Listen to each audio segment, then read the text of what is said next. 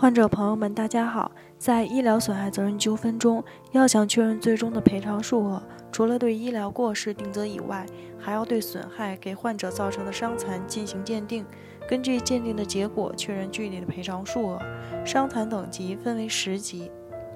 一级伤残，日常生活已经完全不能自理，如果离开别人的帮助或离开专门设备进行辅助，根本无法维持生活，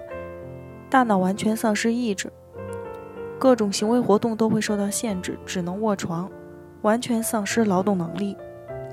二级伤残虽然没有完全不能自理，但日常生活需要随时有人帮助，各种活动受限，仅限于床上或以上的活动，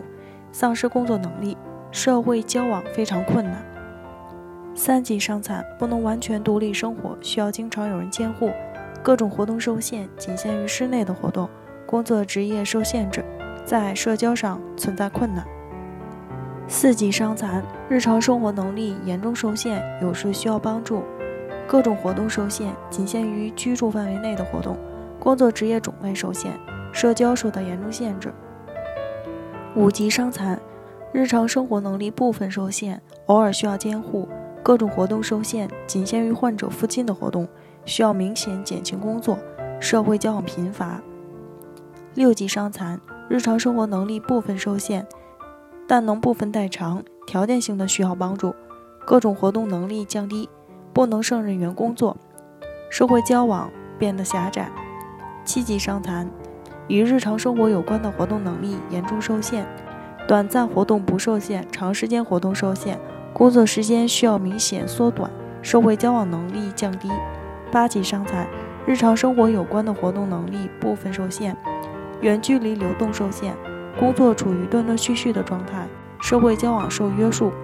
九级伤残，日常活动能力大部分受限，工作和学习能力下降，社会交往能力大部分受限。十级伤残，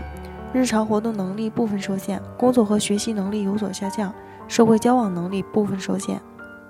北京伊顿健康汇聚了国内外知名的医疗专家、法律专家、司法鉴定专家、法医专家。为客户提供第三方医疗评估，